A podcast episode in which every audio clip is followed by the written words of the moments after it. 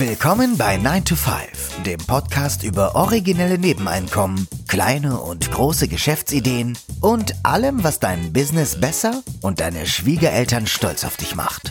Es ist nie zu spät für einen Plan B. Hier sind deine beiden Gastgeber, Ruben Alvarez und Christian Schmid.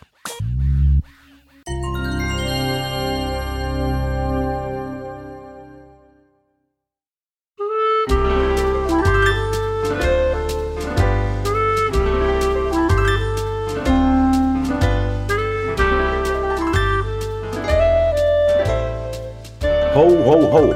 Wir schreiben nun äh, den 1. Januar 2023. Äh, also von uns erstmal auf diesem Wege frohes neues Jahr. Und da Böllern ja nicht erlaubt ist, unterlassen wir es ja einfach mal. Und äh, freuen uns einfach nur, jetzt ein neues Jahr einzuläuten und äh, freuen uns, dass ihr wieder zugeschaltet habt. Aus dem Grund, weil es so festlich ist und äh, wir nehmen gerade diese Episode nach Weihnachten auf und äh, vor Silvester. Der Christian ist ähm, in äh, La Grande Nation in Frankreich. Ja, wird da wohl das neue Jahr einläuten auf Französisch. Absolut. Mit, mit französischem Sekt. Ouais, äh, Champagner, ne? Oder Champagne. Wir hatten uns mal äh, überlegt, was würde jetzt in diese Zeit passen? Weihnachten, vor Silvester. Und dann sind wir auf Ideen gekommen rund um Weihnachten. Deswegen heißt die Episode auch drei Side-Hustles rund um Weihnachten. Ähm, und diese Ideen lassen sich gerade auch vor Weihnachten mit einer guten Planung anwenden und vielleicht dienen sie auch als Inspiration für nächstes Jahr. Ja, genau. Das können die guten Vorsätze fürs nächste Jahr sein. Zum Beispiel, genau. Ich bereite mich auf vier Wochen Arbeit 23 vor im Dezember, November. Und die erste Idee, die wir hier vorstellen wollen, liegt an sich ganz nahe. Also wer das kennt, dass er sich Geschenke kauft. Und äh, wenn ihr so seid wie ich, ich bin gerade kein Einpackkünstler und Einpacken ähm, führt bei mir keine, keine zu keiner guten Stimmung, muss man ja wirklich sagen, weil ich bin einfach ungeeignet. Ich bin Verpackungslegastheniker, kann es einfach nicht. Und äh, genau, in diese Richtung zielt die neue Side-Hustle-Idee, die wir einfach genannt haben, Einpackservice. Dieses Einpacken kennt man ja aus Kaufhäusern, die bieten das ja um die in der Vorweihnachtszeit gerne an, wobei das auch ein bisschen nachgelassen hat. Und dann gibt's aber, ich habe das mal auf so auf so Märkten gesehen, da gibt's doch diesen Holy Shit, heißt der, glaube ich, Markt in Köln. Aha. Das ist so ein im Dezember so ein Markt für ja, Kunst, Kunsthandwerk und so hippe, hippe Geschenkideen. Und da habe ich das auch mal gesehen, dass da jemand, der hat dann mit äh, Zimtstangen gearbeitet, mit Lorbeerblättern, mit so Wacholder ähm. Also man kann das ja wirklich sehr, sehr geschmackvoll und sehr, sehr elaboriert machen. Und ich finde, das macht auch aus kleinen Präsenten wirklich was, was Wertigeres. Also eigentlich eine ne, ein guter Service, aber ne, da muss man auch, ein, wie muss man, darf man kein Einpacklegastheniker sein oder darf keine zwei linke Hände dafür haben. Also es ist wahrscheinlich ein spezieller Typ Sidehustler, der das, der das machen könnte, sollte. Aber ich glaube, dass äh, sowohl Kaufhäuser als auch Shopping Malls, man könnte es ja bei einer Shopping Mall auch zentral machen, ja, dass es so ein so ein Kiosk gibt, in dem eingepackt wird und dass die die Mall, also alle Geschäfte in der Mall bieten das an und bezahlen dich dafür, das zu machen. Also ich glaube, das ist so ein, das ist so ein Zeithassel, den man ein bisschen verkaufen müsste an die entsprechenden ja, ähm, Geschäfte oder Organisationen. Aber ich, ich glaube, wenn man da auch ein paar Beispiele mitbringt, ja, hier sind drei Geschenke, die ich eingepackt habe. Ich glaube, das macht was her und das ist irgendwie auch ein, ein ja, wie nennt man das heutzutage mal, Mehrwert. Ja, ich glaube einfach mal, dass das Handwerk auch relativ einfach zu erlernen ist, wenn man sich im Vorfeld mal die Kniffe anschaut. Man, es gibt ja genug YouTube-Videos, die einen ja. an dieses Thema ähm, heranführen. Ich habe es halt nur gesehen in den, du hast Kaufhäuser genannt. Äh, äh, ich habe das noch vor einigen Tagen erleben dürfen, vor Weihnachten, wie lang die Schlangen tatsächlich sind. Mhm. Und das, was dort gemacht wird oder verpackt wird, das ist jetzt kein Hexenwerk. Nee, das Nicht ist so 0815, ne? 0815 und wenn du es mal ein bisschen schöner haben willst, dann musst du Geld in die Hand nehmen. Mhm. Deswegen finde ich die Idee mit Wacholderbeeren oder äh, keine Ahnung, mit Tannenästen. Mhm. Ja, wie so Floristen das. Ja, richtig, richtig. Und ich glaube einfach mal, dass man das relativ schnell erlernen kann, wenn man sich ähm, mit genügend Vorlaufzeit darauf vorbereitet. Die Frage ist einfach nur, wo kann man diese, diesen Service anbieten? Was mir gerade gekommen ist, weil wir haben doch bei uns im belgischen Viertel um die Ecke einen Florist, der sehr der dafür bekannt ist, dass er sehr schöne, aufwendige mh, hm, Sträuße bindet. Und für einen Floristen wäre das auch ein genialer Side-Hustle. Das Ganze, der hat ja das ganze Material da. Ja, müsste man vielleicht noch ein bisschen anpassen, aber Zimtstangen und so weiter. Und, und dann könnte, könnte ein Florist nebenher ein Einpacks. Du könntest das ja auch so organisieren, dass jemand, der eben zwei linke Hände fürs Einpacken hat, geht zum Floristen und lässt sich da sein Geschenk für einen bestimmten äh, Obolus äh, einpacken. Je mehr man darüber nachdenkt, desto mehr Möglichkeiten entstehen. Mir fallen gerade jetzt ja. so, so, ich habe so Bilder vor dem geistigen Auge von Einpackfeten, Einpackpartys, ja. wo Leute zusammenkommen und ähm, einen Glühwein zusammen trinken ja. und in, in, ja dann jemanden verpacken lassen. Super. Du könntest es auch mobil anbieten. Du könntest, du könntest, ja, du bist der Ein die Einpackfee und du bietest das so an, dass ähm, äh, Geschäfte können dich buchen, Kneipen, Restaurants können dich buchen, äh, Kaufhäuser können dich buchen und dann kommst du immer für zwei Stunden. Ja, so wie, wie Autoren, die, die, die, die ihre Bücher signieren, ja, sitzt du dann da für zwei Stunden, baust deinen Tisch auf und dann können die Leute äh, kostenlos ihre Geschenke einpacken und der der ähm, Gastwirt oder die, das Geschäft äh, bezahlt dich. Stell dir mal vor, es gibt ja diese Kaffee-Apes, also die Kaffee-Vespas nennen sie mhm. mal, damit ist es überhaupt geläufiger. Ja. Ich äh, stell mir vor, du verkaufst, kombinierst ähm, den Kaffeeverkauf mit einem Einpack-Service. Mega. Du kurbelst deinen Kaffeeverkauf an. Und Leute kommen vorbei, oder du musst es ja nicht selber machen, du kannst ja natürlich deinen Kaffee ähm, ähm, weiterverkaufen und arbeitest mit einem Side-Hustler, der diese Idee des Einpackservices gehabt hat, zusammen. Ja. Ja. Und so geht das ja Hand in Hand und äh, es ist halt eine Win-Win-Situation.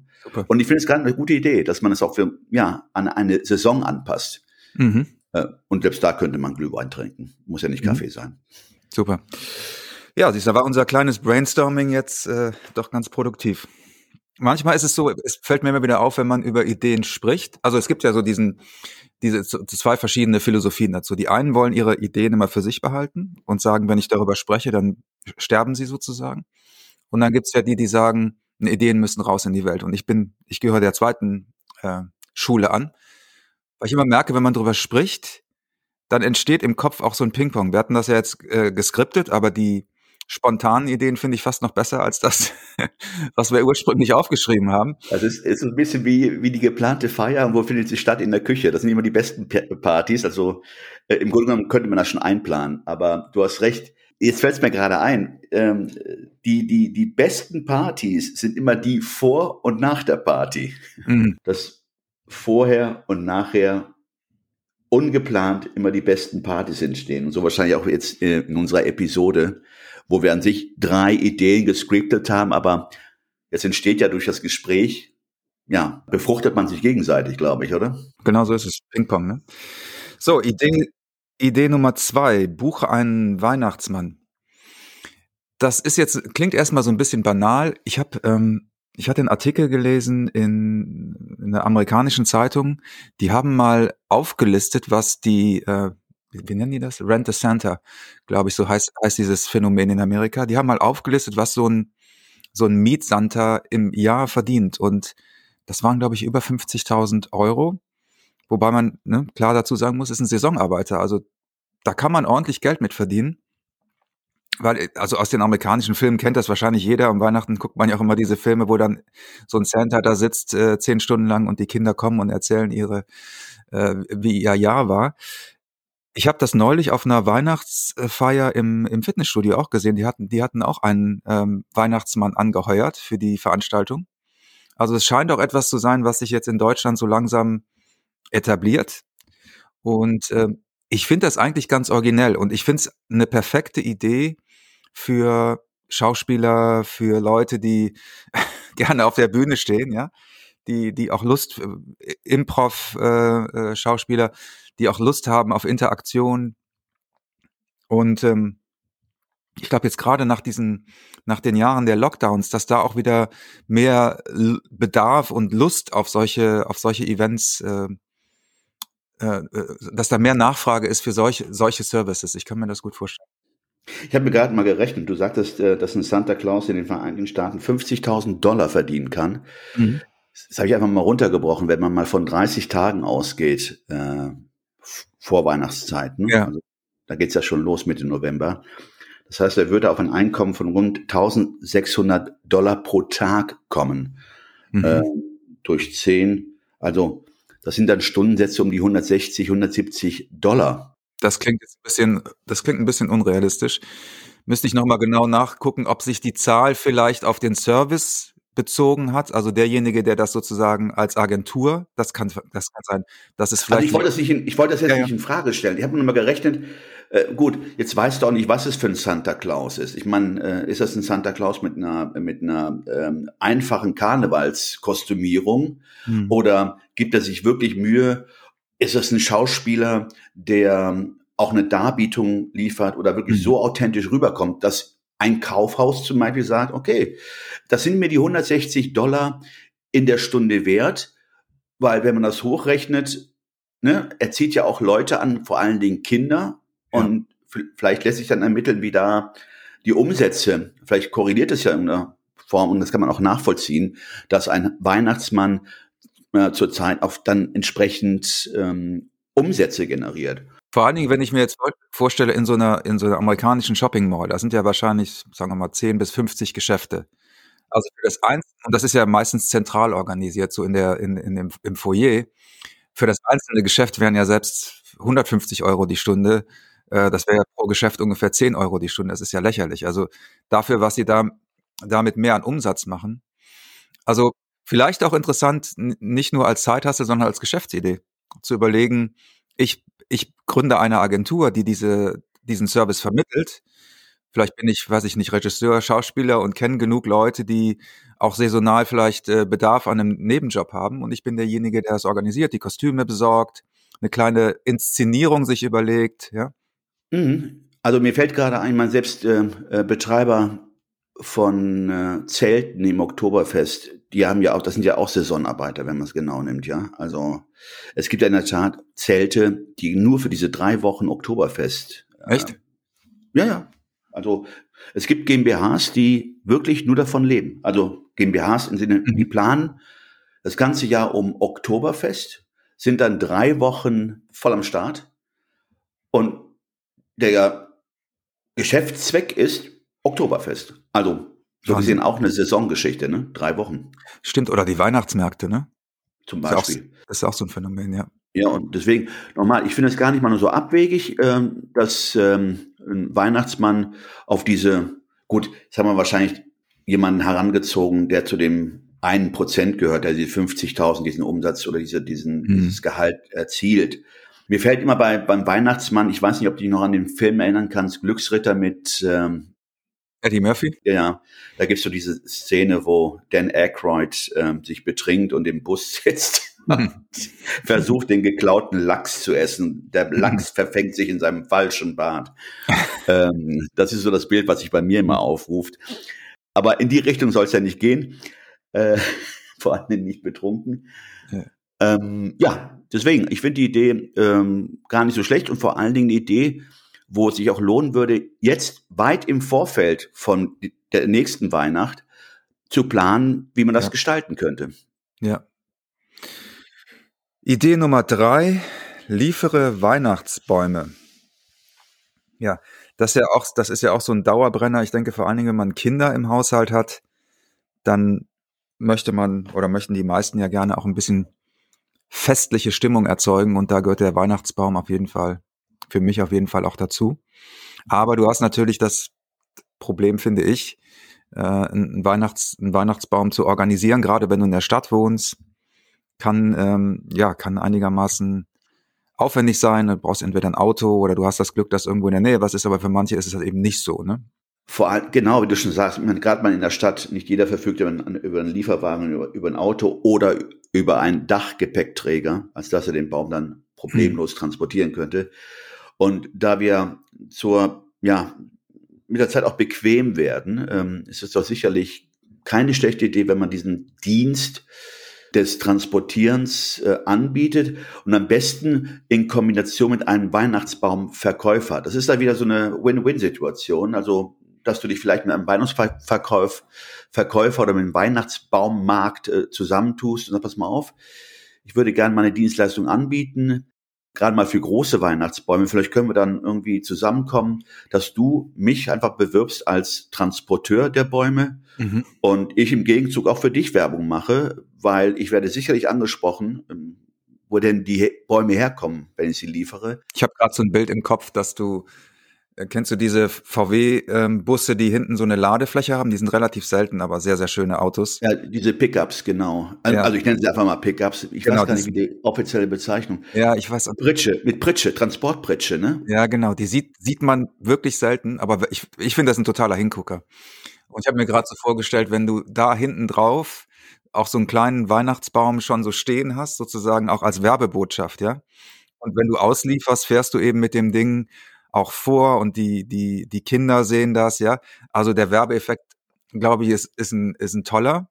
Und ich, jetzt denke ich auch gerade, wenn du so ein bisschen außerhalb wohnst, ja, in, in, in so Vororten, und du lieferst da einem Nachbar den, den Weihnachtsbaum mit diesem werbeträchtigen ähm, Transporter, dass das auch so ein äh, Nachahmereffekt äh, erzeugen könnte. Ja, also dass dann, dass dann die Nachbarkinder sagen, oh, wir möchten auch einen geliefert bekommen.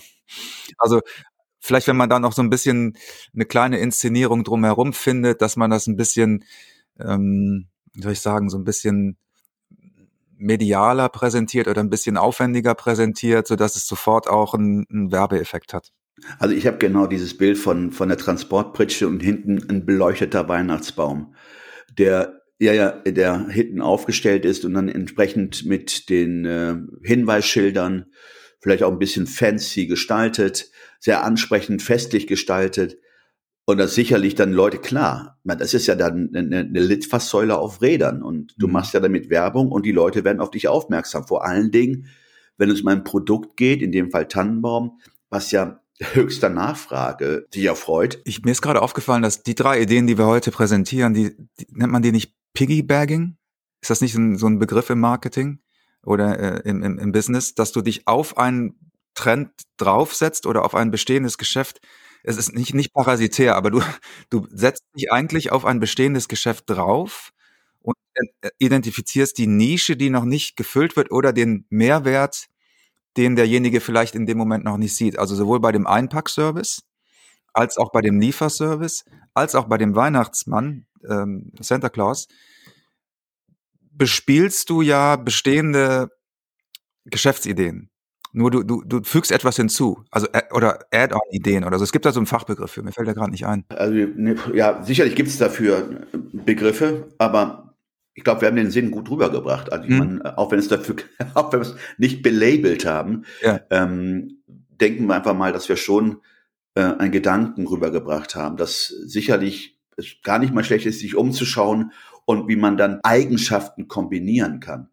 Also komplementäre Eigenschaften. Genau, das, was ich, was ich gerade entdeckt habe als Muster sozusagen bei diesen drei Ideen, wollte ich ähm, identifizieren, wenn man in, auf der Schiene natürlich weiterdenken könnte. Man könnte weitere Ideen finden, indem man einfach sich überlegt, bei bestimmten Dienstleistungen, bestimmten Unternehmen, welcher Service fehlt da oder welcher Service wäre jetzt noch cool obendrauf sozusagen. Und das können dann immer auch Side-Hustle-Ideen sein, weil viele dieser, dieser Ideen natürlich auch saisonal sind. Also ein, ein Einpackservice würde jetzt über das ganze Jahr gesehen wahrscheinlich nicht so viel Sinn ergeben. Aber zu einem bestimmten Zeitpunkt, es muss auch nicht immer Weihnachten sein, es können ja auch andere Festivitäten sein. Man könnte das ja auch auf Halloween zum Beispiel äh, beziehen oder aufs Osterfest. Müsste man mal schauen, welche Ideen sich dann da ergeben. Vielleicht machen wir noch mal eine Episode zum Osterfest. Also im Grunde genommen geht es darum, eine Lücke zu schließen. Und Piggybacking, hast du gesagt, finde ich auch gut. Warum nicht? Warum äh, sich nicht irgendwo aufsetzen und ähm, eine Lücke schließen? Dann sagen wir ho, ho, ho. Ah nee, das ist ein bisschen spät, ne? Wir sagen äh, frohes neues Jahr, gutes neues Jahr vor allen Dingen. Und äh, ja, bleibt, bleibt, uns, bleibt uns treu. Schaltet ein, immer wieder sonntags 9 to 5. Und was wichtig ist, bleibt einfach nur gesund. Mehr wollen wir nicht von euch. Bis bald. ciao. ciao.